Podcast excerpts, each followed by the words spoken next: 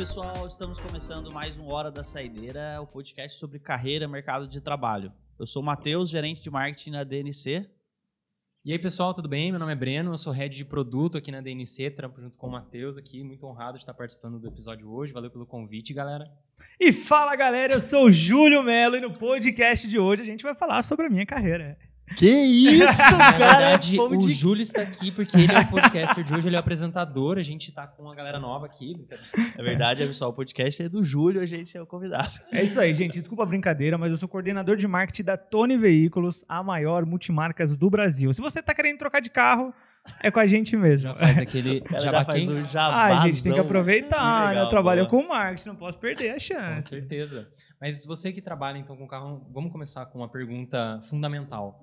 Por que, que as pessoas compram um carro, Júlio? A a pergunta é: como você se locomove? Porque assim, o carro, se se a gente parar pra pensar, cara, carro, ele é uma coisa de levar de um ponto A ao ponto B. Ok, posso fazer isso de ônibus, posso fazer de bicicleta. Mas será que. Eu posso fazer de Uber. Mas será que eu vou ter a liberdade que eu quero com isso? Então, o carro e a liberdade, elas estão muito associadas. Você vai ter liberdade, cara. Tem um custo, não é barato, mas você tem liberdade. Então, você vai chegar do ponto A a um ponto B e aí você escolhe com conforto, com velocidade, você escolhe. Então, É. acho que o carro ele está muito associado à liberdade e essas escolhas pessoais. Assim. É, é muito louco isso, porque eu tô vivendo uma experiência agora de busca pela liberdade e desapego das coisas, né? Tá, tô comentando com vocês que eu tô vendendo meu carro e tudo mais, e tô andando de a- aplicativos de, de mobilidade aí. E é engraçado, porque na real que isso não é uma liberdade no começo. Porque, cara, o, o fato, a gente que tá, você entra- tá acostumado a chegar, entrar no seu carro e beleza. Você acostuma com aquilo, parece que você é normal. É, é tipo, é normal, sabe? É, aonde eu quero ir. Eu só vou, desço, entro no meu carro e vou. É. Mas, cara, só de você ter que pegar um aplicativo, e aí cada hora é um aplicativo, cada hora é um carro, um carro de um jeito. é, tem pessoa uma música, uma música que não é que você gosta, uma temperatura diferente, uma posição, não sei. Cara, é coisa boba. Só que antes de tomar essa decisão, eu nunca me toquei em relação a isso, sabe? Então, É. esse ponto eu acho de, do carro tá atrelado à liberdade de você poder ir onde você quiser, a hora que você quiser, como você quiser, tipo, faz total sentido. É, cara. Não, e, e você ainda tá falando aí da parte ruim que você tá se desapegando agora. Vou fazer o papel do advogado diabo, mas também tem a parte ruim de você ter, ter toda essa liberdade, que é o custo. O custo de manter um carro não é barato. E as coisas estão cada vez ficando mais caras. Então, é. De falar. São dois pontos de vista, né? Sim. Eu, particularmente, prefiro ter esse custo e ter minha liberdade. Porque pra mim é um prazer pegar o carro e dirigir. Cara, se eu tô estressado, eu pego o carro, uma estrada que não tenha semáforo. Irmão, eu coloco uma música, dá meia hora, 40 minutos, estou em paz. E, cara, é... Qual que é a diferença, por exemplo? Porque carro, você tem carro de 10 mil e tem carro de 500 mil. É. Qual que é a diferença? Você consegue identificar a diferença do, do consumidor no que ele busca? Por exemplo, do cara que quer um, um carro mais barato, do cara que quer um carro mais caro, ou na real não é muito bem preço? É tipo perfil, assim. É, é um conjunto de fatores, né? Então, se você tem condição de ter um carro até 50 mil, você é um tipo de público. Se você tem condição até 20 mil, é um tipo de público. As pessoas que têm automóvel até 30 mil reais, uns são automóveis mais em conta, é muito da necessidade. Então, às vezes a pessoa tem uma família, ou às vezes a pessoa odeia pegar ônibus e não quer ter essa liberdade, e aí é necessário. É necessário. Aí quando você muda de perfil, né, pega ali as pessoas que têm condições de ter carros mais caros, então vamos pegar numa faixa aí de 100 até 500 mil, é, é muito prazer. A pessoa tem, putz, eu quero ter aquele carro porque alguma coisa me chamou a atenção. Motorização, então tem gente que gosta, quer ter um determinado carro porque ele vai entregar uma potência muito maior e ele vai conseguir se divertir. Então você pega, tem carros que tem dois lugares. E aí, se a pessoa tem família, não serve. Mas eu gosto de curtir. Então, tem alguns clientes, até estava em contato com um esses dias, que ele é apaixonado por carro que tem alta potência. Então, ele tem um carro de passeio, que é um carrinho de até 50 mil. Ele tem uma caminhonete para trabalhar, que é uma caminhonete de 200 mil, mais ou menos. E ele tem um dos únicos 100 Mustangs fabricados naquele ano de uma série, que é, é o brinquedo do cara. E é, e é isso. Então, existem vários tipos de perfil. Tem um perfil que gosta de carro por diversão, que gosta de carro por conforto, o que gosta de carro pela família. E tem um que tem surgido em, há pouco tempo, que é muito interessante, que são os perfis de SUV. Né? Hoje, muitas mulheres estão tomando a decisão de comprar o carro e vão para SUV segurança, espaço, conforto. É... A sua mãe tem um SUV? Tem. É, tá vendo? Tem um Volvo. E antes ela tinha uma Veracruz. É. Eu falo que eu falo, meu Deus, mãe, eu dirijo seu carro, tenso, porque às vezes a rua é apertada, eu tenho medo de ralar nos outros carros, eu demoro pra achar vaga, mas pra ela é um negócio de conforto, ela gosta de, tipo, pô, eu quero um carro alto, eu sinto que eu tô, entendeu? É. é uma coisa. Porque o carro tem muito disso do, do sonho da pessoa também. também. Isso é um ponto. É um milestone super importante na vida é. de muita gente. Então, a entrega, muitas vezes, num processo comercial, tem que ser uma coisa que leva até pro é. emocional da é. pessoa. Cara, e foi legal você ter falado de entrega, entrega né? É, ali na coordenação do marketing da Tony, eu trabalho com alguns eventos, né? Então, o que, que são esses eventos? São geralmente feirões verão a gente tem uma condição especial para que naquele dia a gente consiga dar uma vazão para o nosso estoque. Só que não só isso, naquele dia eu crio uma experiência. Então eu monto uma estrutura de festa, o cara compra um carro, ele comprou, depois, ó, editor, coloca o vídeo aí que eu mando. É, compra o carro e no, na hora da entrega do carro, eu solto fogos, fumaça, todo mundo aplaudindo, buzina, faz aquela festa. Isso é interessante até no comportamento, porque o cara que está lá dentro fazendo a negociação, ele fica mais animado para comprar. Eu quero, quero ver é, isso aí eu, também. Eu quero sair também, eu quero sair a também. A gente fazia isso aqui na DNC é, quando eu era vendedor, ah lá, vou, vou confessar, a gente, quando, quando, a gente ligava para um lead, às vezes uh, a gente sabia que o, o lead não estava tão seguro assim de comprar, o, o meu chefe, que era o Marcos, na época, virava e falou assim, galera, o Breno vai ligar para um lead agora e quando ele der o sinal, vocês vão fazer assim, aê! Aí a pessoa perguntava, por que, você está fazendo isso? Eu falei assim, nossa, desculpa que a gente está comemorando aqui, porque mais uma pessoa é, com certeza vai ser recolocada daqui para frente, está comprando um curso nosso. Isso é um gatilho para a pessoa também. Isso legal é muito bom. Demais, legal é, demais. É, é legal falar Você vê o sucesso do outro, né? Tipo... É, te anima, né? Você, vai, Sim, anima. você entra na onda. Exato. Tinha um gatilho que eu usava quando eu vendia bolsa de estudos.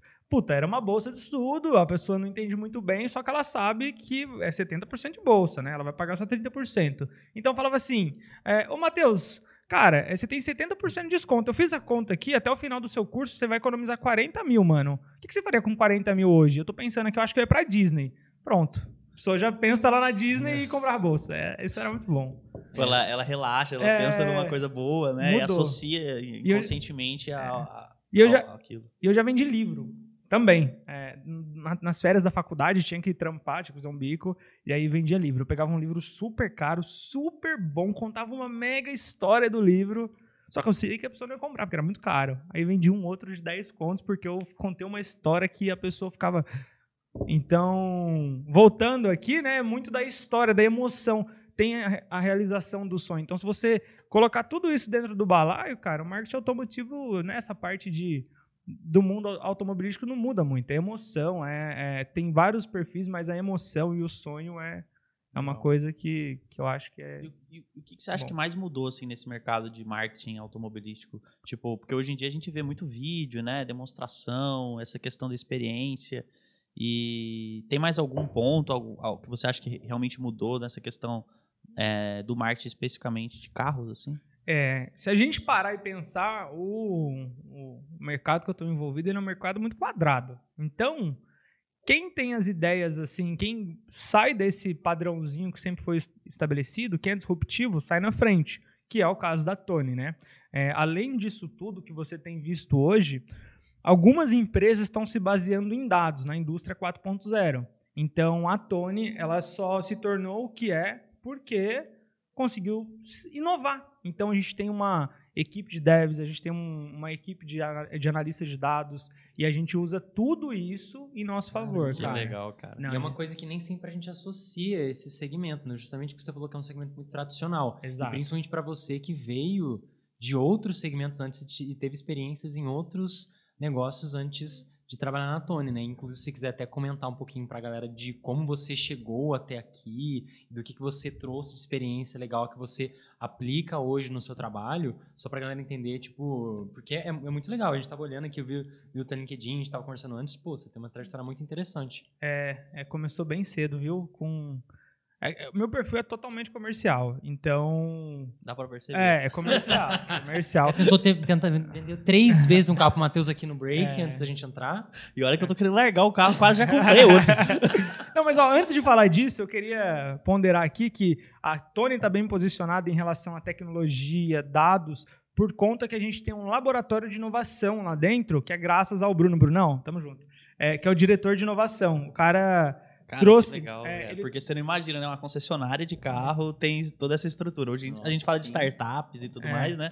Mas, pô, muito legal ver empresas tradicionais, né? Mercados tradicionais e fazendo toda essa reviravolta. É, aí. e aí, ele, e aí ele adora pegar pessoas para trabalhar que já trabalharam em startup, porque ele sabe que a galera tem um pensamento disruptivo Diferente. e isso traz resultado. Se não fosse é, o Bruno, né, se não fosse o diretor da inovação, cara, a gente ia estar muito para trás comparado ao mercado. E muito pelo contrário, hoje a gente é a referência e está muito na frente. Então, Muito é legal. sensacional o trabalho dele. Mas falando aí da sua pergunta de carreira, começou muito cedo. Então, desde sete anos de idade, eu já trabalho. E assim, não era tipo, tinha um emprego.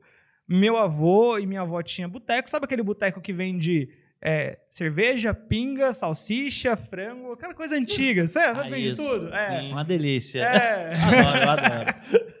É isso aí, era isso aí.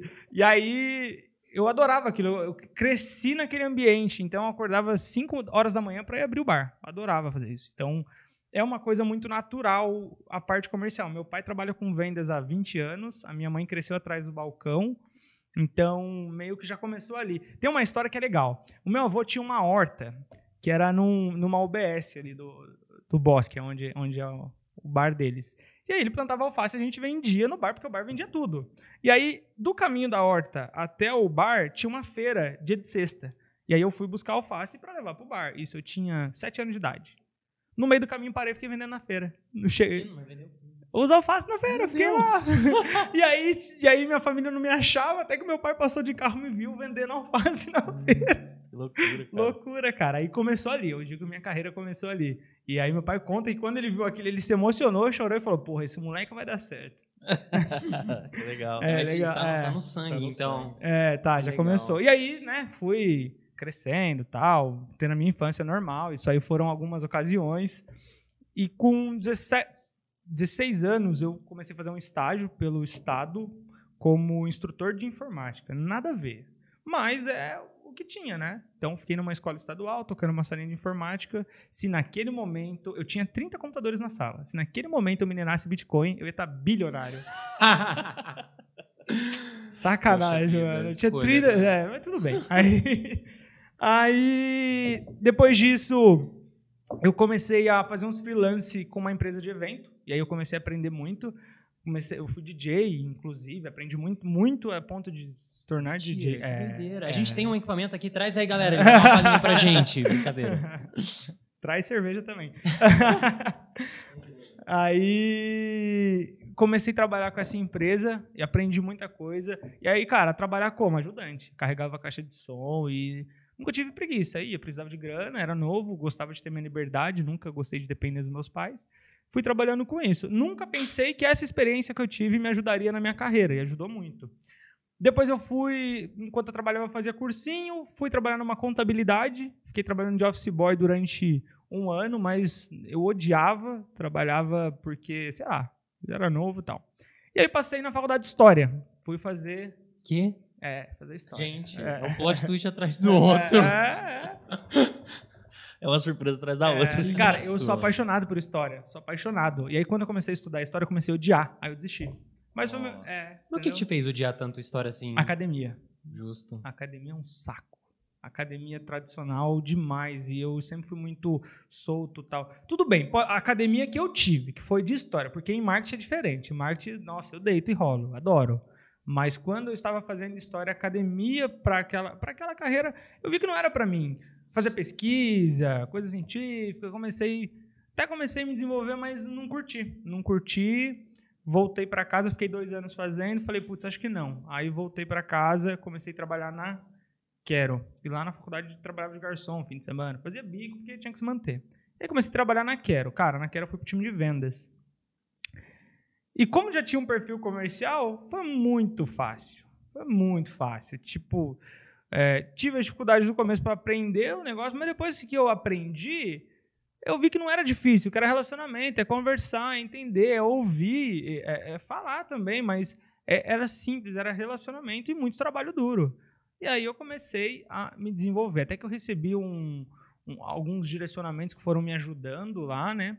E quando eu entrei na Quero, que era uma startup, eu não tinha contato com uma empresa grande. Sempre foi trabalhinho, bico. E ali eu vi, eu falei, mano, a empresa é grande, é muito da hora, é uma puta de uma cultura sensacional, que é a cultura de startup, que eu sou vidrado em cultura de startup. E é uma escola. Eu olhei aquilo ali e falei, aqui é uma escola. Eu vou aprender tudo que eu puder. Vou sugar todas as energias de todo mundo. E eu sou um cara que, assim, cara, se estiver fazendo uma parada e eu ver e eu quiser saber, eu vou chegar, vou perguntar e vou ficar te importunando para aprender, entendeu? É, eu vou atrás. E aí comecei a trabalhar com vendas e não dava para ser só uma pessoa vendedora. Eu falei, cara, sou melhor. Sempre, sempre curti fazer as coisas e tentar ser o melhor. Então me esforcei muito. Eu ficava vendo as pessoas que eram boas, sentava do lado, ficava pedindo ajuda, era chato. E na, contra, na contramão disso, não, né? Mas em paralelo, aqui era uma empresa que dá muita liberdade para você fazer cross entre áreas. Então, o departamento de marketing, em todo momento, precisava de ajuda, precisava de voluntários, precisavam que pessoas ajudassem nas demandas. Eu falava, deixa comigo, eu vou. Preciso de tal coisa, eu vou. E aí via lá no Slack das pessoas, tal, quem que eram as pessoas-chave, e já mandava mensagem. Ah, vai ter um evento em São Paulo, precisa de alguém para ir dirigindo. Eu falava, fechou, vou. E mandava, eu vou. E aí era para ir dirigindo mesmo. Só que eu estava aprendendo, entendeu? Eu chegava lá no evento, eu via como funcionava, aí eu ia desenrolando, tralalá, tralalá. Você ia dirigindo no caminho, ouvindo as pessoas falando. Exatamente. Cara, é... Muito louco isso, né, cara? Porque às vezes a gente quer oportunidade para crescer e fica esperando aquele cargo, aquela função específica. E, cara, é. dá para você aprender simplesmente se metendo ali sendo no rápido, meio, nas oportunidades, sendo proativo, sendo proativo né? É. Cara, muito legal. A proatividade, eu acho que ela é o principal skill que as pessoas têm que ter. Tem uma frase que eu gosto muito que é, é grandes talentos criam as suas oportunidades. E eu levo isso muito a sério. É, por exemplo, o último vídeo que eu mostrei para vocês antes aqui, mandei pro cara da Globo, mano. Falei, assiste aí, vai, vai que você me chama. Não sei, Tô me intrometendo. Se, o máximo que eu, que eu vou ouvir é não, ou ele não vai falar nada, do show não passa, Exato. entendeu? Exato. É, o pior que pode acontecer é suave, né? O cara não vai responder. Não, a gente atende tá atrás da humilhação. É, entendeu? De boa, de boa. Não, não, eu não tenho problema com isso. Vamos pra cima. Vendedor, né? Vendedor gosta de ouvir não. Onde que eu tava mesmo? Você tava no, Falando no trampo da Quero, lá de é, marketing. É, de dirigir. De dirigir. Aí foi. E aí a Isabela Cacassia é uma pessoa que foi muito importante assim para minha carreira, porque ela que era a pessoa que, que promovia os eventos da Quero. E aí eu comecei a colar nela e falar, ah, pode contar comigo, pode contar comigo, e fui indo em tudo. Só que na faculdade de História, eu dei aula de História, né? fui voluntário num cursinho, fui professor. E aí teve um projeto lá que ela estava tocando, que era para ir fazer um evento de demonstração da Quero para um cursinho, e eu me voluntariei e fui, e quando eu voltei, eu falei: Olha, eu tenho essa lista aqui de cursinhos que eu conheço os coordenadores, vamos fazer também? Aí ela olhou e falou: Pô, o moleque é bom. Ali, ela, ali mudou, acho, acho que deu um instalo na cabeça dela, eu acho, olhando de fora assim. E aí foi muito mais fácil para depois se voluntariar as coisas, porque era. E uma coisa importante, eu não deixava o prato da venda cair, viu? Eu continuava batendo meta, arregaçando de trampar porque aquilo ali era um a mais. Não adianta você querer fazer. É, você dormia um total de duas horas por dia. Não, mano, dormia bem. É, dormia Pô, bem. Ensina aí, é, cara. Ensina esse é, controle de rotina aí, por favor. É, isso é importante. A única coisa que eu fazia, que daí não sei se é muito saudável, mas eu não ligava, era festa de família. Eu abria o notebook e ficava trampando. Aí meus primos, pô, mas você tá trampando na festa? Daí eu falava assim, irmão, tô ganhando dinheiro. Aí todo mundo escalava. Porque era venda, né? Então eu trabalhava muito, isso aí é um fato. Hoje trabalho muito também, mas de outra forma. Naquela, naquele momento era muito é, desgastante. É inerente à área de vendas, a galera que quer realmente crescer, porque vendas é uma área que tem muita oportunidade. Porque quanto mais você trabalhar, mais você tem a possibilidade de ganhar. Eu tinha 20 anos, mano, tinha porra nenhuma pra fazer, entendeu? não tinha nada, pô. Eu tinha terminado o namoro, ia ficar deprimido? Não, ia ganhar dinheiro, entendeu? Achou a motivação fácil Incrível, ali, né? Fácil. Se todas as pessoas canalizassem essa energia para as coisas corretas, sabe, olha só. E sabe qual era a minha motivação para ganhar dinheiro? comprar meu primeiro carro. Olha o sonho Nossa, aí. é. Dei, tava tudo predestinado. É, é, eu sempre, sempre que. é Uma coisa assim ali, molecada da periferia, quer ter o primeiro carro, não tem jeito. Você quer ter o carro. Porque primeiro eu morava muito longe, então. Pô, minha casa, da minha casa na época até o centro era uma hora de ônibus. Era um puta porre de carro em 15 minutos. Então você fica com aquilo na cabeça.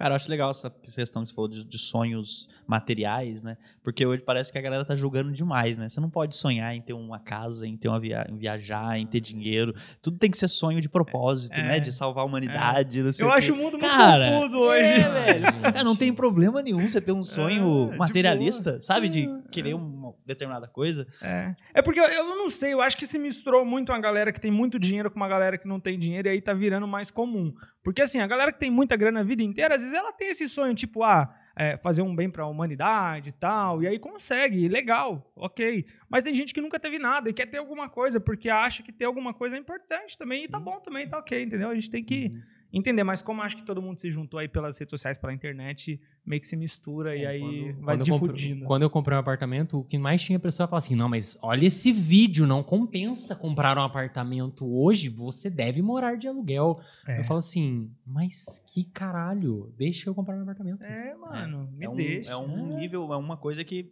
de certa forma, significa sucesso, né? É. Pra, Ah, eu algumas acho- pessoas Eu também. acho legal que muitas, muitas vezes a gente traça os nossos objetivos profissionais, mas meio que a gente não, não consegue tangibilizar o que a gente está construindo. É, É, muitas vezes só os, o- os, os achievements profissionais não, não, não dá aquele estalo pra você. Tipo assim, quando, quando uma pessoa compra um carro, ela vira e fala assim: Meu, olha só, eu trabalhei duro pra caralho, muitos anos, mas de alguma forma eu fui recompensado. Eu me recompensei. exato. E isso é importante. Isso é uma coisa que motiva a galera a Exato. levantar da cama todo dia, a sustentar a família, a trazer mais conforto pro dia a dia. Eu acho isso super importante. É. É, é, é uma coisa necessária pra gente levar uma vida mais tranquila e mais contente com a gente mesmo. É isso aí, é isso aí, cara. É- E é muito individual. Não tem Sim. como eu falar pra você o que é bom.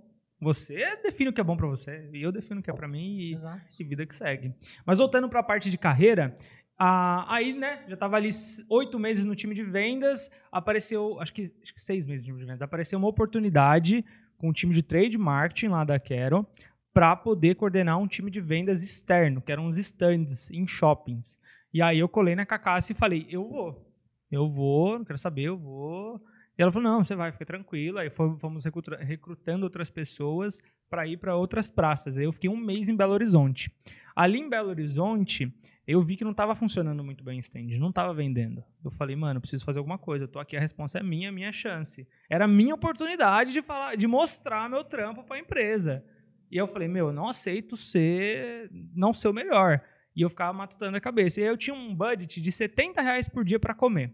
Eu gastava 30, os outros 40 eu usava para fazer alguma coisa relacionado a- ao meu trampo. Então, eu fui, eu fiz carro de som, eu comprei caneca para dar para quem passasse no stand, eu fui em empresas da região ali e panfletei, troquei ideia com os colaboradores, fiz reunião. Então, meu, me movi. Eu, eu não precisava de 70 reais. Eu sei que se eu comprasse 15, 30 contos de comida por dia na época dava, tava de boa, eu tava, dava pra, pra manter. Então eu usei aquela grana que eu tinha pra comer pra fazer outras coisas, né? Aí depois avisei que fiz isso. Doideira. E era muito Louco. fácil qualquer outra pessoa que tivesse no seu lugar falava que, ah, putz, a estratégia da empresa não tá funcionando, por isso que não vendeu. Ao por- é, Mano, mas era a minha chance. A estratégia podia estar ruim, mas era a minha chance. Então eu não podia estar ruim, entendeu? Estava to- todas as outras pastas estavam ruins, então nem aí, a minha vai ser boa. Não que foram todos ruins, eu lembro que o João foi para uma outra praça, a Caís foi para outra praça, acho que o Gabriel também. E todo mundo foi meio que bom, mas o meu foi melhor. Eu- entendeu? Comparado às praças, pô, por exemplo, São Paulo teve mais receita, mas teve oito stand. O meu eu tive dois e tive uma receita comparada, foi a melhor. Número de Receita lead- por stand, a É. sua foi maior. foi maior. e aí, quantidade de lead, quantidade de pessoas certeza. atendidas. É, Cara, foi muito louco. Teve uma história aí nesse, nesse stand que eu tava em Belo Horizonte e era uma sexta-feira, a semana tinha sido uma bosta, não tinha vendido nada. Eu falei, ah, mano, eu vou pro bar tomar uma cerveja. Aí peguei e fui pro bar com o uniforme da Quero, né? O crachazinho, o uniforme e tal. Cheguei no bar, a garçonete, oi, tudo bem? Tudo bem? Pode ficar à vontade e tal. Trabalho, não quero bolsa? Daí eu olhei pro bar e falei, trabalho. Ela, então, porque eu tava vendo uma bolsa de estudo, aí já comecei. falar, tralalá. Cara, deu meia hora, ela arrumou um cartão de crédito e comprou uma bolsa comigo na hora. Você tá brincando. Não, juro, eu juro. Aí eu mandei mensagem pra Cacassi. Gente, no grupo que tava com a Cacassi. Gente, vim no bar tomar uma cerveja, acabei de vender uma bolsa. Aí o pessoal, kkkk, comemorou. Daí a Cacassi falou, às vezes a solução é só tomar uma cerveja. E fica a dica aí pra galera de vendas, por favor, procurem uns leads de vocês no bar. bar. É. Com certeza. Ah, porque tava ali, sozinho. E aí me deu atenção, queria uma bolsa. Falei, é agora. É, a oportunidade estava na. Não perdi a oportunidade. E aí, beleza. Aí voltei, continuei trabalhando com o time de vendas um tempo. Teve uma outra ação. Não, aí não, aí eu tava no. Essa outra ação já estava no marketing. Aí abri um processo seletivo para assistente de trade marketing. Cara, com vendas, eu ganhava três vezes mais do que eu ia ganhar como assistente de trade marketing. Só que eu olhei para aquilo e eu ficava naquela, vou ou não vou? Ganho grana e compro coisas e conquisto as coisas que eu quero? Ou, ou não sei, o que, que eu faço? E fiquei em cima do, muito em cima do muro. Aí fui conversando com pessoas, com várias pessoas, e aí tava decidindo ir, até que o Jairo, que hoje trabalha aqui, falou assim, Julião, olha para mim, mano. Acho que ele tinha 30, 30 anos. Falou, tem 30 anos, tô no time de vendas até hoje, irmão. Tô trampando pra cacete. O que, que você quer pra sua vida? Vai, filhão. Vai ficar aqui até quando? Aí eu olhei assim, tirei um. Porque meu pai era vendedor há 20 anos. né? Eu não sabia como que era trabalhar em marketing. Eu sabia que- como que era ser vendedor. E não desmerecendo o tipo de vendas, porque eu adoro. é- o comercial, para mim, é a alma do negócio. Só que naquele momento, aquela fala do Jairo foi uma motivação a mais para eu dar o passo para dentro. E eu já curtia muito, porque eu já tinha feito muito voluntariado e achava foda. O que tava me barrando era simplesmente dinheiro, porque o comercial ganha muita grana. Cara que é comercial é bom, cara, Uhum. o cara ganha muita grana. Então, é isso que tava me barrando. Aí fui e falei, vamos escrever no processo seletivo. Eu fui passando de etapa para etapa, tralalá, até que chegou na última etapa eu vi que eu tava concorrendo com uma menina que era formada e tinha pós-graduação na PUC e eu falei, caralho, eu nem comecei a faculdade. Fudeu. Só que vamos lá, né? Nessa época você já não tava, me perdi um pouco na linha do tempo, você já não tava fazendo história ou você já tinha. Aí eu já tinha abandonado história, só que eu não tava fazendo nada. Ah, perfeito. É, não tava fazendo nada, não tava fazendo nada, tava de boa. E aí, aí eu fui pro processo seletivo tal, na, na última etapa de entrevista usei todas as técnicas de venda na entrevistadora, tomara que ela não veja isso, busquei o LinkedIn dela, eu lembro que a primeira pergunta que ela fez falou assim, o que, que você tá esperando, é, o que, que você espera quando você entrar aqui na- nessa vaga de marketing? Aí eu fui e respondi, ah, eu não vou falar o nome, falar, ah, fulana, a mesma coisa que você há 20 anos atrás, quando você entrou como assistente de marketing na Coca, você lembra? Jesus! Jesus, que trucada, bicho. Nossa, eu Ah, ia ficar com medo, é, talvez, aí- um pouco. Aí eu comecei a falar pra ela, falar pra ela né, da velho? história dela, entendeu? Porque eu tinha stalkeado mesmo. Caramba. Eu comecei a falar pra ela da história dela. E aí eu acho que isso foi um ponto importante. Depois a Cacassi falou que quem decidiu foi a Cacassi mesmo, a Isabela. Mas foi muito louco, é, foi uma trucada. É, você não tinha, tipo assim, você não tinha nada. Ali, você já tava meio que na desvantagem, vamos pensar assim. Falou, cara, eu preciso de alguma forma fazer algo diferente, né? É, não, e aí você mandou essa. é, é, aí foi, foi aí, eu acho que foi aí. Mas aí deu bom ou não? não, deu bom. E aí, Aí tipo, passou. Ufa, então tá É. bom. Então, dica aí, galera. Ah, Passei um tempinho depois, eu comecei a trabalhar de assistente de marketing. E o time de vendas ficou muito triste, porque, né, tava indo muito bem também. Trabalhava com a Camila, que, puta, era uma líder sensacional. É, eu, sempre, eu sempre tive sorte também, tive lideranças que sempre me apoiaram crescer. Então foi muito bom. E aí eu fiquei no time de marketing ali, fui fazer uma ação, aquela mesma ação que eu tinha feito quando eu era do time de vendas, de ir para uma outra praça para poder coordenar o time de vendas externo. E aí fiquei na parte. Nossa, aí eu aprendi, mano. Aprendi controle de custo. Aí peguei as experiências de evento que eu tinha quando era moleque que eu fazia bico. Comecei a usar e eu não sabia que eu ia usar isso. E aí comecei a viajar ao Brasil, coordenei time de vendas em Uberlândia, Belo Horizonte, eh, Porto Alegre, Curitiba. Acho que foi isso. Não lembro se São Paulo. Loucura. É, caramba. isso com 21 anos. E aí. Era até engraçado. O pessoal disse, ah, o poderoso chefinho, porque novo, né? De- poderoso chefinho. é, 12 anos coordenando a galera. E era, na- e era naquela mesma lógica de venda local. isso, E aí você coordenava os times. isso. E aí também usei as mesmas coisas que eu tinha feito no passado, nesse momento, agora com um pouco mais de budget, para poder tentar fazer as coisas andarem. E aí, beleza, fui para uma praça, minha coordenadora foi para outra, né? A gente foi para rua e voltei. Voltei depois de um mês e meio fora, assim, voltei para Quero. Aí fiquei trabalhando alguns dias, já pensando nas próximas coordenações, que eram os eventos do CIE e tal. Entrei de férias em março. E aí passou 15 dias, fechou tudo por conta da pandemia e fecharam o setor de trade É isso marketing. que eu ia falar. Não. Trade marketing na pandemia, foda. Como que vai ter trade marketing se não pode ir pra rua, né? Se trade marketing é a- Uhum. muito da ação offline. E a gente tava fazendo um puta de um projeto que ia ser sensacional. Não posso falar porque é segredo de Estado. Mas era um evento maluco. Aquele evento ali eu ia estourar. Eu ia andar só com celebridade. Entendeu? Da hora. É, ia ser da hora. Aí não, mas não rolou. Aí, beleza. Aí de férias, fiquei sabendo que tinha fechado o setor, que a minha gestora tinha sido desligada. Eu falei, puta, eu vou voltar pra Quero e acabou. É isso aí. Nadei, morri na praia, mas não tem problema. Pelo menos eu me arrisquei, não tive medo. Não fiquei no time de vendas por causa do dinheiro. Fui. Já tava. Muito, É, né? já tava com Uhum. a ciência que, beleza, é isso aí, a vida é assim mesmo. Aí não, voltei de férias. A nova gestora era a Carol Campos, que, puta, me ensinou coisa pra cacete. Pessoa sensacional, assim, de, de liderança pra desenvolvimento e. Sabe uma pessoa que é uma mãe, só que te desenvolve, te dá responsabilidade? Mano, a Carol era muito da hora. Se eu não me engano, a gente, vai gravar com a Carol, viu? Ah, legal. Fala que eu falei dela. Aí voltei, ela era gestora e me chamou pra trocar uma ideia. Falei que eu queria ficar, que eu adorava trabalhar ali. E eu adorava, porque era uma escola e por vários outros motivos. E ela falou: beleza, eu vou te dar uma oportunidade. Você vai tocar o projeto aqui de indicação, Member Get to Member. Sua meta é essa, esse é o projeto. Eu já comecei a me mexer, né? O que, que eu faço? Aí de home office, o que, que eu faço? Como que eu faço? E aí comecei a desenvolver diversas ações. E deu certo. O Member Get to Member começou a ter uma relevância maior do que estava tendo quando eu não estava tocando. Foi muito bom, porque aprendi a mexer mais com dados, eu aprendi a ser um pouco mais analítico. Eu ainda não sou muito, é, mas já foi uma experiência. Hoje eu estou conseguindo mais na Tony. Aprendi a me organizar muito, porque vendedor, espalhafatoso, desorganizado. E aí ela me ensinou muito a organização, como que era importante. E, cara, sempre com essa energia. Vamos pra cima. Tá tudo ruim, não. Tá tudo bem. Vamos pra cima e. Comercial, não pode estar triste nunca. Acontece, mas tem que ir pra cima.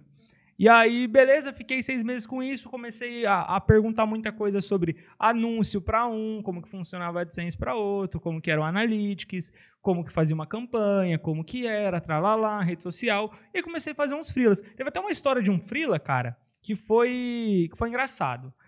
Eu descobri como conseguir muitos seguidores no Instagram. Eu falei, puta, descobri a- o pote de ouro, vou fazer no meu. Aí consegui lá 50 mil seguidores. Aí falei, vou vender isso aqui. Aí fui no Instagram atrás de um monte de empresinha, tentando vender. Até que eu pesquei um, ah, o Eric. E coitado, foi, foi uma experiência ruim, porque eu podia ter entregado mais. Só, só que eu não tinha tanta experiência, entendeu? Poxa, Eric, a gente desculpa, vai Eric. mandar um, um cupom de desconto nos cursos aí pra você, É, fica tranquilo. É, né? Você ajudou no desenvolvimento É, do ajudou, Júlio. ajudou. Não, eu adoro ele. A gente troca ideia até hoje, brother, mas eu, eu cobrei caro e eu não podia entregar tudo aquilo que eu cobrei, entendeu? Mas beleza. É isso aí, o máximo que eu podia ouvir ou não, né? É o famoso PDCA, promete depois corre atrás. Exato, foi isso. E aí eu falei pra ele que ia conseguir os seguidores, ia fazer todo o conteúdo das redes sociais dele. Nem, sei, nem sabia abrir o Photoshop. E. É, e era isso, era fazer arrumar os seguidores e ajudar no, no conteúdo, né? Criar o conteúdo. E aí tinha cobrado um valor dele. Aí, mano, eu falei, porra, eu não sei fazer nada de design, o que, que eu faço? Aí eu fui atrás de, de É design. o verdadeiro PDCA mesmo, né? MVPzão na veia, ó o produteiro aí. A única coisa que eu fiz direito foi a apresentação pra ele no PowerPoint. Aí fui, a Bruna me ajudou, aí eu paguei pra ela, ela fez toda a parte de design, de criação. Depois eu fui. E aí, como eu tinha um cliente, tinha um custo que era o design, eu falei, eu preciso aprender Photoshop. Aí fui atrás de vídeos no YouTube, aprender Photoshop. E é muito difícil fazer as coisas no YouTube, porque cada um ensina uma coisa de um jeito aí, é difícil. Não é que. Cerimônia de raciocínio, né? É, não é que nem tem um curso que você pega do começo ao fim Sim. e isso é sensacional, você ter um, um direcionamento. Eu não, fui aprendendo na manha. Aí perguntava para um, perguntava para outro. Fui aprendendo, aí comecei a perguntar de vídeo pro pro Gigo, que trabalhava na Quero, que me ensinou muito do audiovisual. Ah, e, e detalhe, quando eu entrei no time da Carol, eu comecei para frente da câmera. Comecei. Ah, tinha vídeo, eu ia pra frente da câmera. Porque lá no time de vendas, uma vez, a Nicole me chamou para fazer uma participação no vídeo com ela e eu curti. Então, meio que já tinha uma introdução. Da hora. É, da hora, da hora mesmo. Curto pra caramba. E aí comecei a fazer vídeo, comecei a fazer as coisas. Então, ou seja, arrumei um cliente ali. E aí eu tava aprendendo junto com o time de mídias sociais as mídias pagas. E eu comecei a oferecer para outras pessoas. Por quê? Eu queria, eu, eu, eu tinha teoria, eu precisava aplicar. Eu não cobrava nada, então fui num colega meu que tem uma pizzaria. Falei, mano, deixa eu fazer seus anúncios aí. Ah, mas quanto que eu vou gastar? Não, 300 reais no mês aí, mano. Eu tô aprendendo, você me ajuda, eu te ajudo, não cobro nada. Ah, beleza, beleza. Aí comecei a fazer os anúncios dele, faço até hoje. Cara, hoje eu nem cobro, porque o cara me ajudou lá atrás, né? É um jeito que eu tenho de, de gratidão. Uma dívida de gratidão por ele ter me ajudado. E aí, come, é, aí comecei A gente fala muito disso aqui até quando a galera pede é, pra gente dica de como fazer transição de carreira. E a gente fala que exis- existem muitas maneiras de você começar a trabalhar sem ter um emprego, uma experiência profissional oficial naquela área. E uma delas é meter a cara a tapa. Se você está querendo aprender uma coisa, começa prestando serviços para empresas, tipo, seu bairro, loja, comércio pequeno.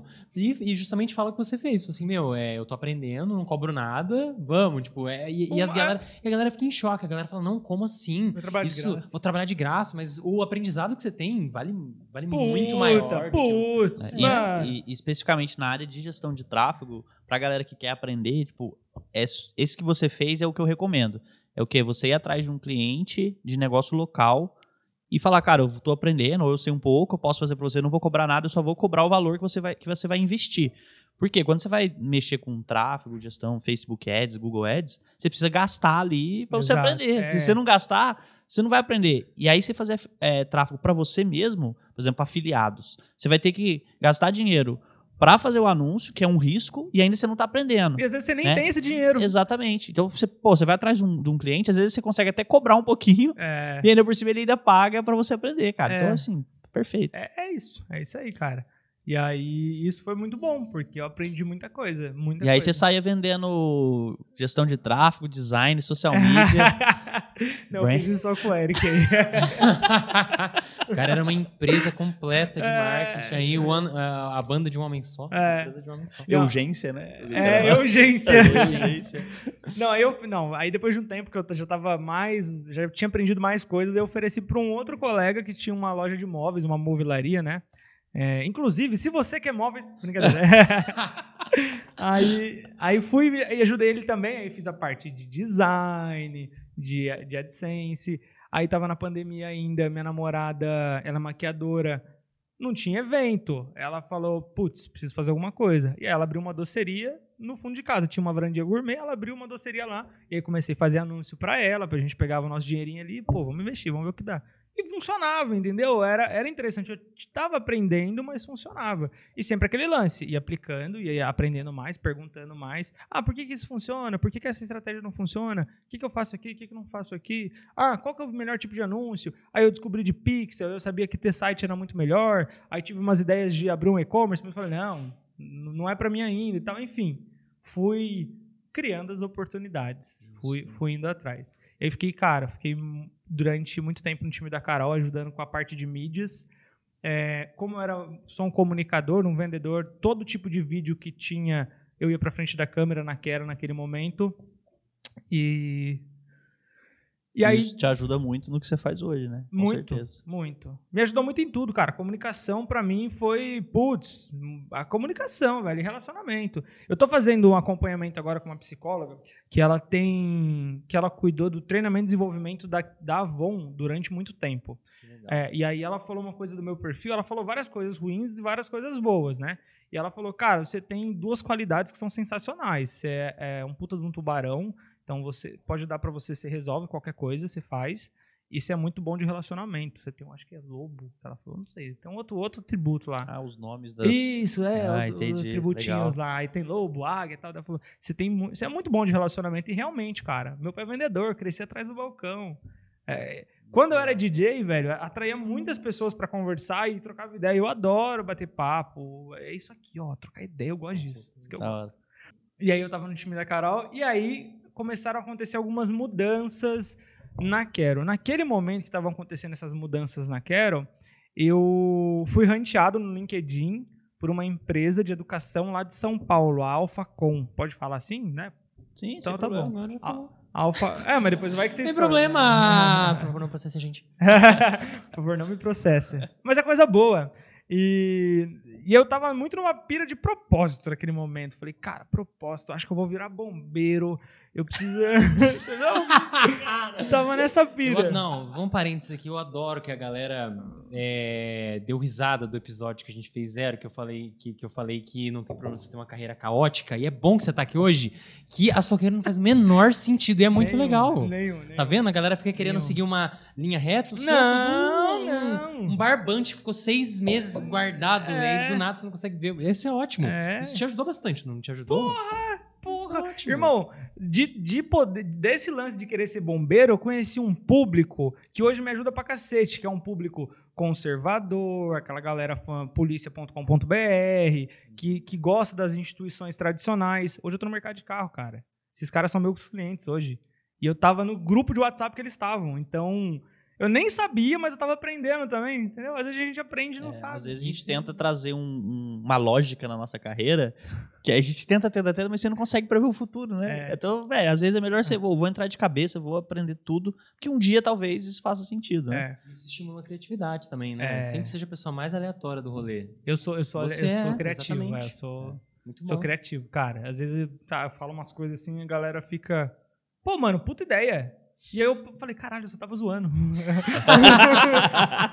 Devia ter vendido, caramba. Porra.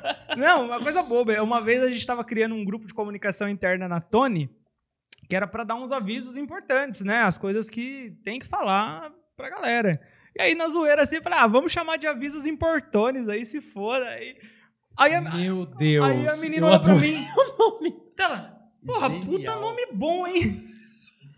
Assuntos importantes. É, bom, Importones. E tá, até É. hoje. Tá aí, aí, avisos importones. Aí acabei de Porque se mandar você um coloca avisos importantes, ninguém vai ler. Agora, avisos importantes, todo mundo vai lembrar disso. É. Todo dia que acordar e falar, cara, eu É. preciso ver os avisos importantes. É, é isso aí. Sensacional. É isso, surge do nada. Mas o que a gente tava falando antes?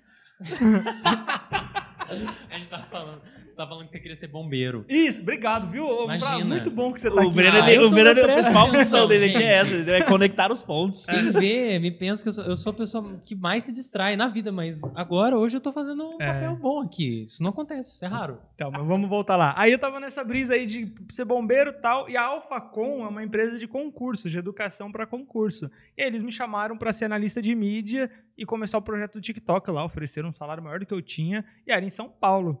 E aí tava rolando as movimentações na Quero ali, de lideranças. A, é, tava um momento meio instável, eu tinha ficado, nunca... se- Sempre fui ficando ali, quando, conforme tendo os des- desligamentos, né, por conta da pandemia e tal. E aí, putz, cheguei na, na minha chefe, que aí já tinha mudado, não era mais a Carol, era a Helene, pessoa também tem muito conhecimento. É, E aí falei, ó, seguinte, eu pedi aumento há pouco tempo atrás porque eu tô arrebentando, mas não tem problema, eu entendo que a gente tá em pandemia, não dá pra dar. Só que eu recebi esse hunt, cara, e eu tô querendo ir por conta de grana. Chegou no momento que eu já tava muito bom nas coisas que eu fazia e tinha outras pessoas vendo e tava me querendo. E aquilo acendeu uma luz, entendeu? Esse hunt foi muito bom. E até então eu nunca tive um hunt que falasse de salário, assim. Aí falou no hunt, eu achei sensacional. É, o Lucas Hanna já tentou me rantear, mas quando era do time de vendas. Olha é, só, Olha, chefinho. Tentou me Verdade, você não traz à tona aqui. é, mas aí eu tava no Ele começo da faz Quero. isso com certa frequência. Ah! Fiquem espertos Pode aí, ser hein? você, hein? Atualiza o LinkedIn. Deixa atualizado o seu LinkedIn e fique esperto no inbox. Aí. Aí conversei com o diretor, Marcelo Lima, Lima ou Maia, não lembro, acho que é Lima. Marcelo Lima, É o né? Lima. É o Lima. Aí ele falou, ó, Júlio, é muito legal, tal, que as pessoas estão te vendo, mas fiquei com a gente, me convenceu a ficar, fiquei, mas, meu, já tinha acendido uma lanterninha que era o quê? Eu sou bom pra cacete, velho, eu preciso crescer, entendeu? E quanto tempo eu vou demorar pra crescer aqui? Talvez no mercado eu cresça mais? Pode ser. Comecei a fazer, mandar currículo, mano, comecei a chavar currículo no mercado, assim, fiz o currículo bonitão, segui umas, umas dicas do, do Rafa, que ele tem lá no... Que já Do deu. Rafa, já, é, o já- Rafa é, do RH, a Rafa do RH, que já veio aqui. Assiste podcast aí, gente. É, É. o videocast dele, muito bom. Tem um card aqui pra vocês clicarem e assistir o Vai podcast aparecer em algum lugar Rafa. aqui na tela enquanto eu tô É. falando? Brincadeira. Ah, o- o- é engraçado que o cinegrafista tá rindo, porque ele vai pôr o card, entendeu? É que a gente já fez, a gente já fez umas quatro edições aqui já, ele tá ferrado. Rafa, agora, agora põe um jacaré aqui. Eu tentando pegar o jacaré, jogando aqui. Agora põe um carro da Tony aqui.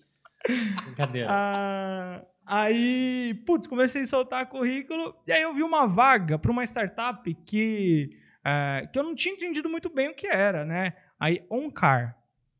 Falei, puta, vamos me inscrever. E mostrava o salário da vaga na vaga. hein? Diretão mesmo. É, diretão. E aí eu falei, mano, vou, vou me candidatar aqui, me candidatei.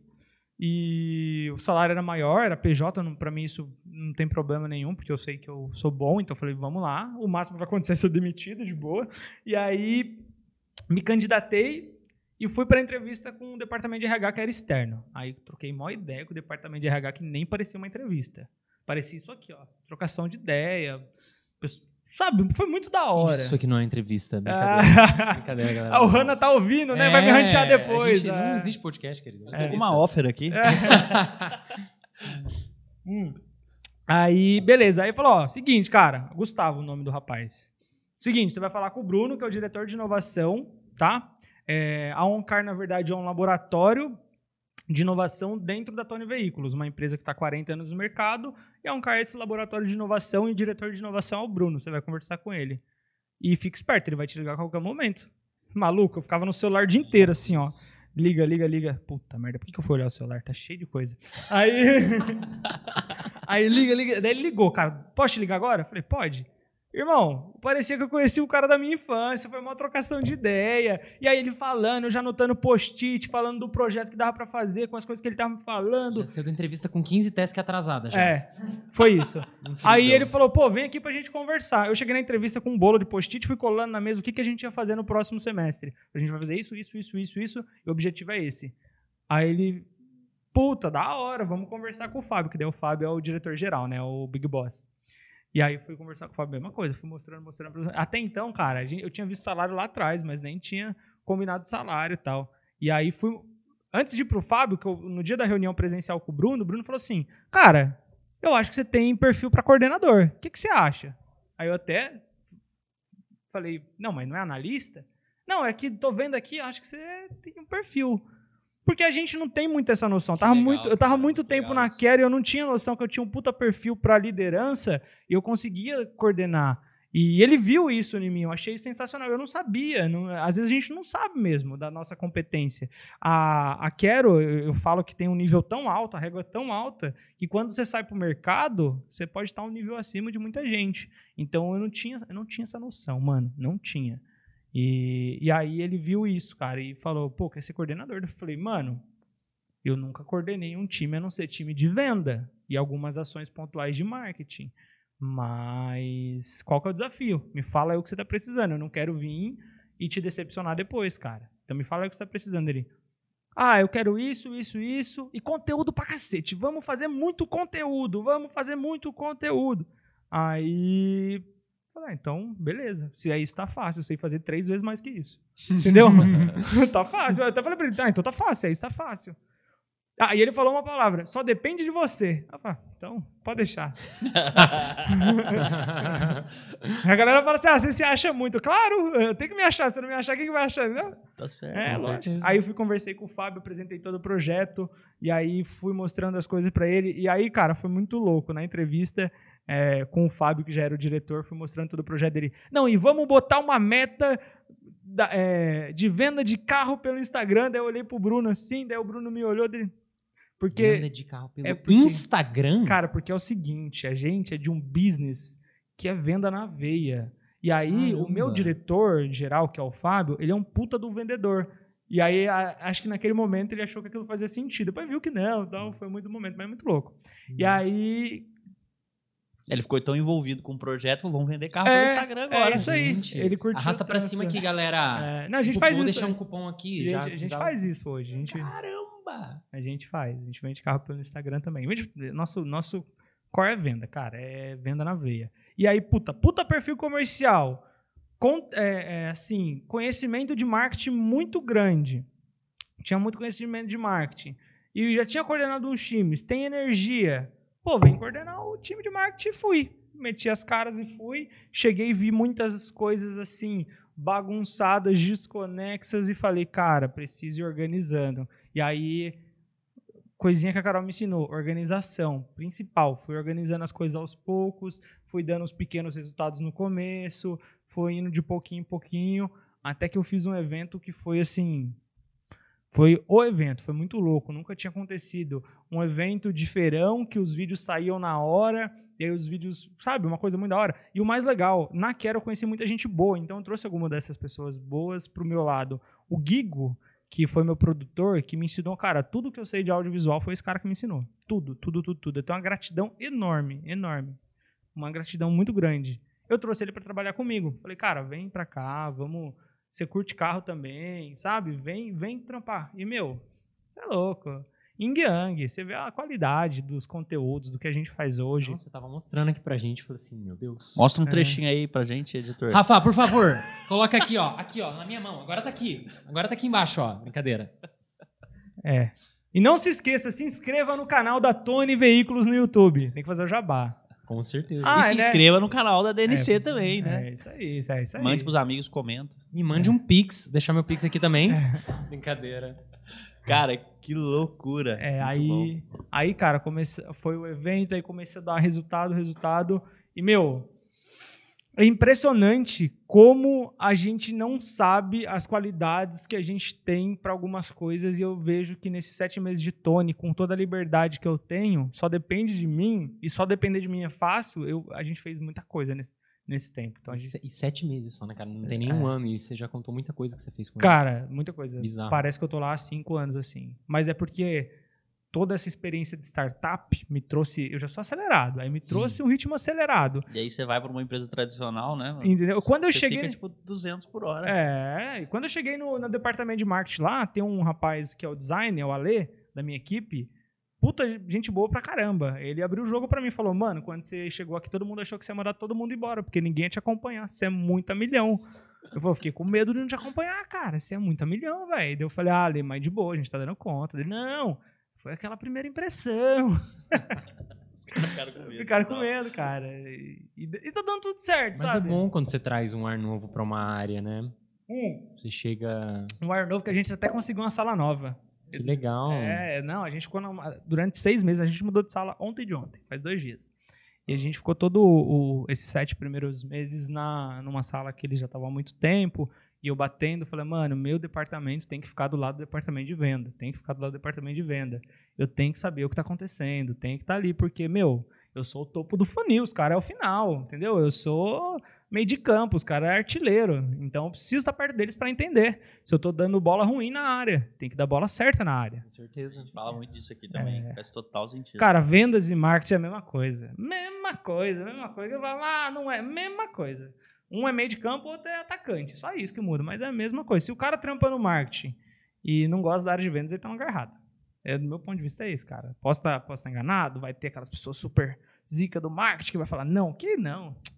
Acho que isso aí tá no passado. Tem que estar tá junto. Tem que marketing e vendas tem que estar tá junto. Topo de funil, final de funil e, meu, é, é isso aí. A gente fez um curso, acho que faz sentido, né? Mas né? Mas olha só, o Jabá, galera, se você quer ser um brincadeira, mas não, a gente, tem, que, aí, mas a gente tem um curso de marketing e vendas que a gente, é, ao contrário do que muitas pessoas fazem no mercado hoje, a gente uniu essas duas áreas, porque são áreas do negócio. Uma, uma estratégia tem que complementar a outra para você conseguir trazer resultado interessante, que é dinheiro para a empresa. É. E muitas pessoas pensam que elas vão ser analista de social media e elas vão cuidar só de gerar lead, mandar para o time de vendas, time de vendas que se vire. Mas minha filha, meu filho, se você estiver mandando lead que não está convertendo, seu trabalho precisa ser revisado. E não adianta nada você ser vendedor, porque eu já fui vendedor, e, e culpar o marketing porque não, os leads não estão do jeito que você queria. Você tem, é, você tem né? que trazer feedback, você tem que dar sugestões, uma área que tem que andar muito junto. Hoje, o Matheus ele é gerente de, de marketing, que só falta ele abraçar o, o Marcos e o Léo e sair aqui rolando aqui na, no corredor, porque eles estão sempre muito juntos. É isso aí. Sim. Uhum. Isso aí é sensacional. Eu entrei na Tony, a primeira coisa que eu pedi para fazer é para vender. Eu falei, eu deixei pro time de vendas antes. aí legal sentou. Isso, cara, muito bom. Aí sentou eu e o diretor ficava todo dia de manhã a gente botava o telefone e meu, vamos vender. E ligava, eu fui entendendo o público, fui entendendo o business. E a Tony tem uns produtos diferentes. Então, tipo, a Tony vende carro para quem tem nome sujo, tá negativado. Tem uma compra programada que ela é parecida com consórcio, mas você não precisa ficar em sorteio com 12 meses, você pega um carro. E se você não tiver entrada, isso é bom, porque é meio como se fosse um cofrinho. Aí tem um financiamento normal, tem alocação com opção de compra, enfim, tem vários produtos. Você precisava entender disso precisava tudo para comunicar eles, né? Exato. Precisava, precisava entender o business. E eu tenho sorte, cara, porque o Bruno, que é meu diretor hoje, ele é um cara que tem uma puta visão de mercado, ele adora eh, essa parte de marketing e vendas, e ele traz muita ideia boa. A gente, a gente até brinca às vezes lá, tem excesso de ideia boa. Ah, excesso de ideia boa, excesso de ideia boa. Não dá pra fazer tudo. É. É o problema, eu acho assim, não é. A galera fala muito de empresa tradicional que é difícil de trabalhar, não sei o quê, mas é muito da mentalidade de quem tá à frente, né? É. Porque se você tem aval, se você- por mais que às vezes seja difícil, né? Mas se você tem uma oportunidade de mostrar a ideia, de, de, né, de jogar na mesa e tal, isso já é, porra, 80% do caminho, né? É, cara. E, e é louco, porque assim, o Bruno é o cara das ideias e o Fábio é o cara da venda. Então, eu tenho. Cara, eu tenho os dois melhores diretores do mundo, entendeu? Eu tenho um cara que é focado em venda, então, puta, da hora, faz parte de mim. Tem um cara das ideias que adora marketing, que é o Bruno. Então, mano, é, é Os dois compram as ideias. Mano, é muito bom, é muito bom, é muito bom. Eu vou, pra você ter noção, chegou uma mensagem ontem que eu vou fazer um evento segunda. E eu vou fazer, vai dar certo, vai ser muito louco. nunca fiz isso, nunca, uma nunca presença fiz. DNC, hein? Irmão, eu nunca fiz um evento com A menos de um Tony é- mês de planejamento, mas vou fazer. Vou Tony cima. DNC, muitas coisas em comum. É. Cara, mas que top. A gente tá chegando aí. Deve ter passado uma hora já, né, produtor? Caraca, a gente fala, hein, mano. Foi muito bom, cara. já foi três tempo. dias e do, do, 12 horas já, o produtor falou aqui. É, Julião, cara, queria agradecer mais uma vez sua presença. É, foi, foi muito da hora o papo, de verdade.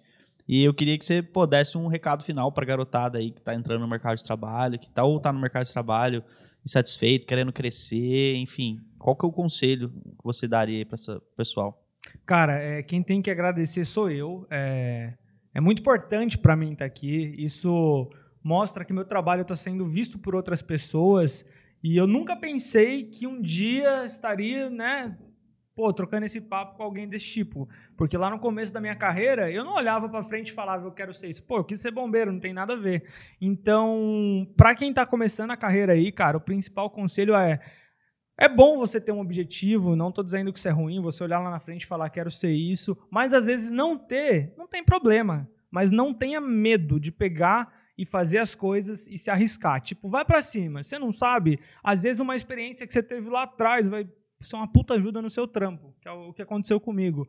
E, meu, não, não sei, eu não, não enxergo uma linha reta, uma linha cheia de curvas e as coisas vão acontecendo desde que você tenha muita proatividade, força de vontade e não tenha medo, cara. Tem que, tem que se arriscar. E eu acho que é isso aí, né? E na contramão, estuda, porque eu não aprendi só as coisas fazendo, eu tive que pesquisar, estudar e. E é isso aí. Tem a- Fazer curso da fazer DNC. curso na Brincadeira. DNC. Não, mas eu ia chegar. Teoria e prática. É, olha só, galera. Então, e falando em teoria e prática, só pra fechar, cara, teve um grupo de vocês que prestou um projeto pra gente lá. Foi Sim! muito bom, foi muito bom. Sim. Foi muito bom. Sério, que da hora, É, Foi cara. muito bom, foi muito bom. Tá Mas é vendo, isso. empresas? É bom? São, É os bom. projetos são bons? É bom, cara, precisar de braço e os caras com braços e ideias. Ideias. Fizeram os dois, fizeram tudo pra mim, foi muito bom, entendeu? Que show. Que legal. É isso aí, galera. Muito obrigado por tudo. Um abraço e até a próxima. E não esquece, compartilhe esses vídeos, com seu- esse vídeo com seus amigos e deixa o like. É Tá bom? Se inscreve no canal e clica no sininho pra você saber das notificações quando a gente postar outro vídeo, como este. Boa, galera, muito obrigado. E lembrando, a Hora de Saideira é patrocinada pela DNC, a escola que prepara a nova geração de líderes para o mercado. Valeu! Valeu, galera!